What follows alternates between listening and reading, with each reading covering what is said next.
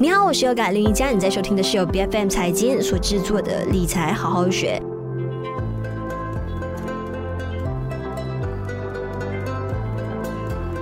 那如果你面临资金短缺，还有现金流的一个问题，你究竟会怎么做呢？那会不会以借贷的方式来帮助应急？那么政府呢已经说了，不允许我们再提出啊 EPF 第二户口的存款，但是却以另外一种形式来帮助大家纾困哈，就是他们现在正在探讨着，哎，是不是应该要让 EPF 的会员呢，利用第二户头的这个存款来作为个人。银行的借贷抵押或者是呃担保的一个啊方式啊，如果真的是开放实施的话呢，他们还会确保提供最低的这个贷款利率，而且同时呢啊还是可以享有这个 EPF 啊每一年的这一个年复利的。那通过。抵押公积金存款的方式来向银行借贷，真的行得通吗？那这一个方式会不会是等同于是在玩火呢？那今天在我们节目上，我们要求我们邀请到来跟我们一起探讨这一个话题的，就有 YYC 的柔佛州区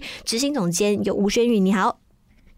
哎，Yoga 你好。是，那你本身是怎么样看待这一项是还没有落实的一个措施？你觉得真的是帮助解决财困的一个好方法吗？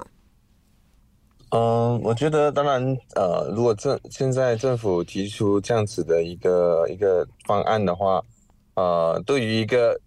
对金钱上有需求的人，啊、或者是他现在可能有面临什么呃困难的人，肯定就是多一条路啊，让他们去选择，让他们去可以可能短短暂的去解决当当前的这个问题。那呃，觉得。呃，因为目前目前还没有具体的到底是怎么样的方案嘛，怎么样的形式？哦，有的信息是是以我们的户头呃户口二的这个金额来作为抵押，那我相信抵押的这个方式就好比我们现在目前这样，银行它有提供像你把这个定期存呃存在里面，然后它给予你可能两倍啊、嗯、或者几倍的这样子的一个贷款的金额。然后来去征收，我相信会是以这样子的一个形式啦。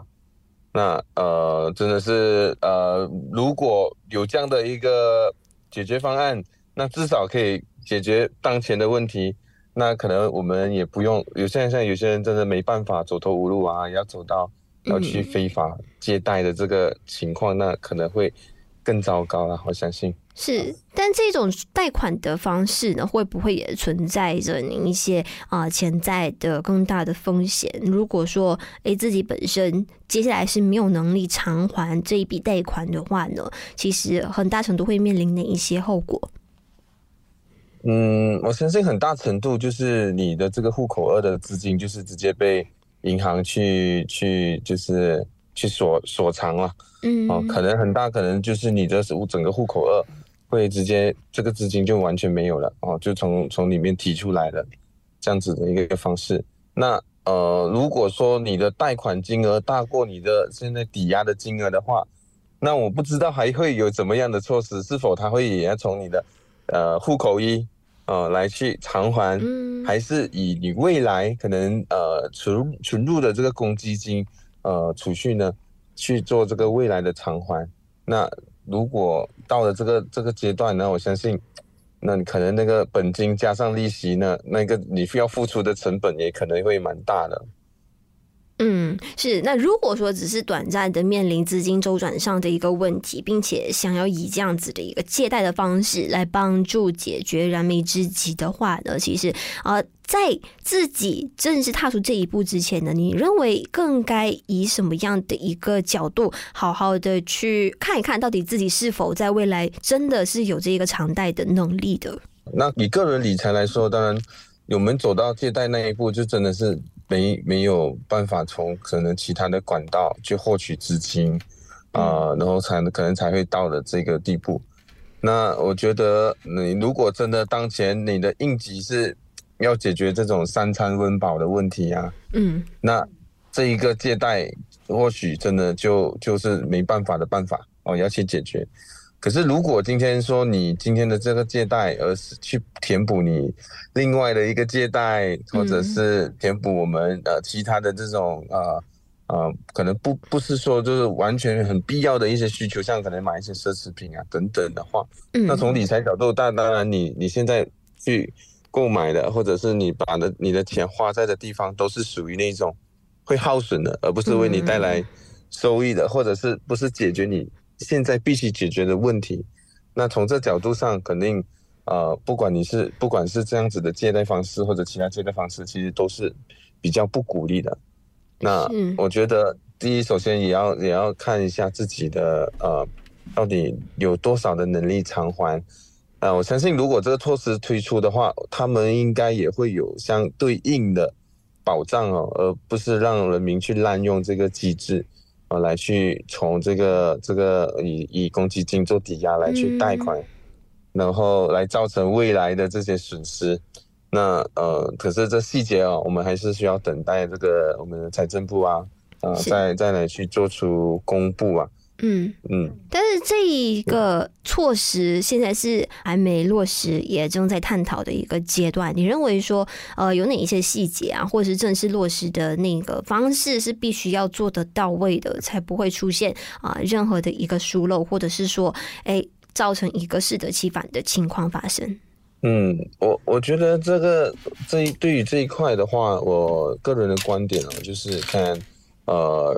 他他们到底会是提供给所有的会员呢，还是他会看他目前的这个呃工作状况来去做出批准？如果我觉得比较合理的角度啊，应该是以只批准那一些，就是还是会有。啊、呃，在工作，然后有持续会存入这个公积金的的的这些会员来去做出啊、呃、这个借贷的啊、呃、的申请啊、呃，不然的话，如果你对于一个是失业的人员来说的话，基本上他这样借贷下去，你你其实他也没办法偿还，那基本上你就等于你让他直接提领是，我觉得是没无差别的，嗯，那你不会让他去直接提领一部分，或者是以每个月形式按按月形式去提一个最低的款项。呃，更更加的合理，因为你也是等于借出去，呃，也借了是要还的嘛，那他没得还，那抵押又又直接会会给到给到银行，那到最后得利的还是银行，那 这个就比较不呃，我觉得就比较不合理了。如果是这样的形式，那我相信，如果说有有多这样的一个条件，就是你如果要做这个借贷做抵押的话，你必须是有嗯。有有工作有工作的，嗯，然后你有偿还能力的，然后有持续的在在在存入这个公积金的话，那这样我觉得他的这个这一个实施的方式呢，可能就是一样的，要以他到底能偿还多少来作为一个标准，而不是以他可能存款的多少来作为标准。那他偿还的能力高低，那他都都要在他可以承担的范围了。就好像我们，好比我们现在可能个人要做房屋贷款啊，嗯，或者是汽车贷款啊一样，都都有一样抵押品，所以那个利率就是在那里。那现在你用公积金，那公积金也是我们的这个抵押品。那据报道说，它可能会比我们现在去做个人借贷，个人借贷大大概现在的利率在百分之呃八左右，八八以上。那他们说是比较优惠利率，可能在四啊或者五啊 percent 左右啊。那这样。当然，就是啊，对于借贷者来说啊，可以省下的成本也相对也比较高，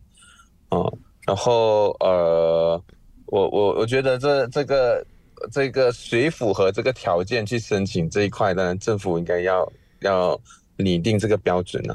啊，只针对有需要的人士才去做出这样的这以这样的形式来去贷款的这个申请。那以往我们看在 MCO 期间，其实。呃，在那期间，就是有让我们可以提取高达就是一万零几的这个公积金嘛。那很多很多时候，如果我们看回去，或者从从别人这样子看到，其实很多人提出来的提出来不是解决他现在生活上的问题，嗯、而是其实相对的是来刺激经济，是刺激经济啊，就是花费啊，嗯、可能不是真的把钱花在刀口上。那你不是花在刀口上，这个其实是你未来的钱啊。我们讲退休的这个计划的钱，嗯、那真的，你你你如果控制不了的话，那你就是要在标准上哦做出一个一个决策啦。那真的让我们呃，真的就是真的就是申请的人，真的是有需要的人啊，真的是需要帮助的人群哦，然后拿到这样子的一个福利。是，那这个新闻出来的，其实也引发好多民众的质疑，就是说，银行业者真的是会发放这一笔呃贷款跟款项吗？因为分分钟有可能钱都收不回来，所以这个是不是也同时意味着的，对于银行业者来说是有存在着非常大的借贷风险，那甚至会导致民众呢，就是形成更啊、呃、更不利的一个情况，就是陷入更大的负债的恶性循环。嗯，我相信银行业者他还是会以很比较系统性的这个方式去评估他们自身的风险。嗯，那银行业者都是等于就是开门做生意的，他们追求的也是利润嘛。然后你以以这个之前在 MCO 期间可能政府担保贷款的这个为案呃为为为例子的话，其实银行业他们很大的这些风险全部都是由政府担保，所以假设这个。贷款没有没有办法偿还的话，到最后政府的担保、嗯、就是政府来承担这一块的风险。那相对这个公积金，我觉得也是以类这样子的一个形式。那这银行他借你钱，第一有没有抵押的金，或者是有人抵押？那现在你抵押就是你的公积金。那这一块，然后再加上他可能会再加上一些评估，哎，你可以借贷多少？嗯，我觉得他们都已经把它给计算在内了，所以我反而觉得在银行的角度，它是，呃，应该是稳赚不赔的生意，那个风险应该不在不在于银行本身，嗯、啊，那风险应该是在于我们身为这个公积金会员的我们呢个人的这这一块，啊，因为我们其实现在户口我们户口二哦。呃，因为他说是从户口二做担保嘛，其实我们户口二占大约我们公积金百分之三十啊，三十，所以嗯，在我们最近看到的一些数据上哦，在我们公公积金局有就做一些发布，我们看到其实，在中低储蓄的会员哦，呃，他们的这个存款中位数也是其实相对的蛮低的，嗯，啊、呃，他们是是中位数啊，就是这个中位数公布的是中位数，不是那个平均数啊，中位数。中收入的话，大概是一万九千多，然后低收入差不多是只有五百，五百多令吉，这个是那个存款的金额。所以其实看了你会相对，哎呦，原来我们在这整个会员里面，其实真的啊、呃，有好多人的这个存款还是属于相对比较低的那一块。那如果你说你你以户口二来去做担保，那可能他们可以借贷的金额也不是那一面那么的大笔，可能。呃，几千块，或者是到接近整万块左右吧，我相信。啊、呃，所以如果我们真的要执行这个计划的话，呃，我觉得希望政府这也可以做好教育的那一块，嗯，啊、呃，来帮助我们的人民啊，然后呃，更了解这个一些财务方面的知识啊、呃，可以，我觉得可以可以做的呃一些方式呢，就好像它可以提供，假设你今天借贷这笔钱哈、呃，或者你抵押这笔钱。啊，以复利的方式去计算，在你退休的年龄，它最终会变成多少？可能现在是整万一万块的这个金额，那你二十年、三十年后，它可能是接近是几十万的金额哈。这是一个例子了哈。就是让我们来警醒一下大家，就是大家有一个数据的参考，知道说，哎，如果踏出这一步的话，自己究竟会面临多大的、更大的一个损失？损失，对，就是把你这个损失算进去。好，让你知道这个的后果是什么，让他们了了解这个复利的这个作用和影响啊。然后借贷的话，你要付出的本金再加上那一个呃利息啊，这样子计算又是多少，来让你做一个对比。我觉得这个是呃很重要的。那其实我们现在户口二，它其实也有很多的一些作用啊，然后就是或者是情况下，我们可以把它提出来，像我们买房子啊，啊或者是。建房子啊，或者用在我们自身的教育，或者是还贷款方面，其实都能够从里面提出来。所以当时我我我看到很多的网民其实的回复就是：哎，你这样子做就是只是要帮银行赚钱罢了啊！其实我觉得只是，嗯，只是我们如果假设我们是那个需要钱的人，其实你多一个方法是好的，是好的。然后这个户口额其实原本就有这样子的一些作用，来提供我们一些金钱上的资源嘛。啊，那只要我觉得用在呃对的人，然后有这对的这个措施，嗯，跟方式的话，嗯，我觉得还是会有它的效用在的。是啊，因为毕竟有需要帮助的人，真的，你让他走投无路的时候，他只能真的到最后走走到那个非法放贷那一块，嗯、那最后可能家破人亡啊等等哦，我们也看过好多案例，那可能更是我们不想看到的这个问题了。是，那现在我们也非常期待，究竟接下来啊，政府还有包括啊，公积金局会有哪一些后续更新的宣布了？尤其是大家都非常关注的这个问题，就是如果自己真的是借贷了之后又没有能力偿还这一笔债务的话的，究竟我们公积金里头的这些存款会不会直接诶被冻结、被啊充公掉？那么啊，政府有哪一些方式更好的去保护我们的这一个公积金？用户的存款啊，这个也是非常非常关键的。那当然，如果说自己所赚的钱不够自己花，那么呃，千万不要走到这一步，就是想说，哎。以负债的方式啊，来扩充自己的现金流。我们也希望说，大家可以以更具建设性、更积极的一个方式呢，去增加自己的一个收入的渠道。今天也非常感谢我们节目上所邀请的这一位嘉宾，YYC 柔波州区的执行总监吴轩宇来给我们做分享。谢谢你。嗯，谢谢 Yoga，谢谢大家。理财好好学，每周四更新最新的 Podcast 节目，关注 BFM 财经脸书专业就能获得更多节目资讯。我是 Yoga 林瑜伽，我们下一期再见。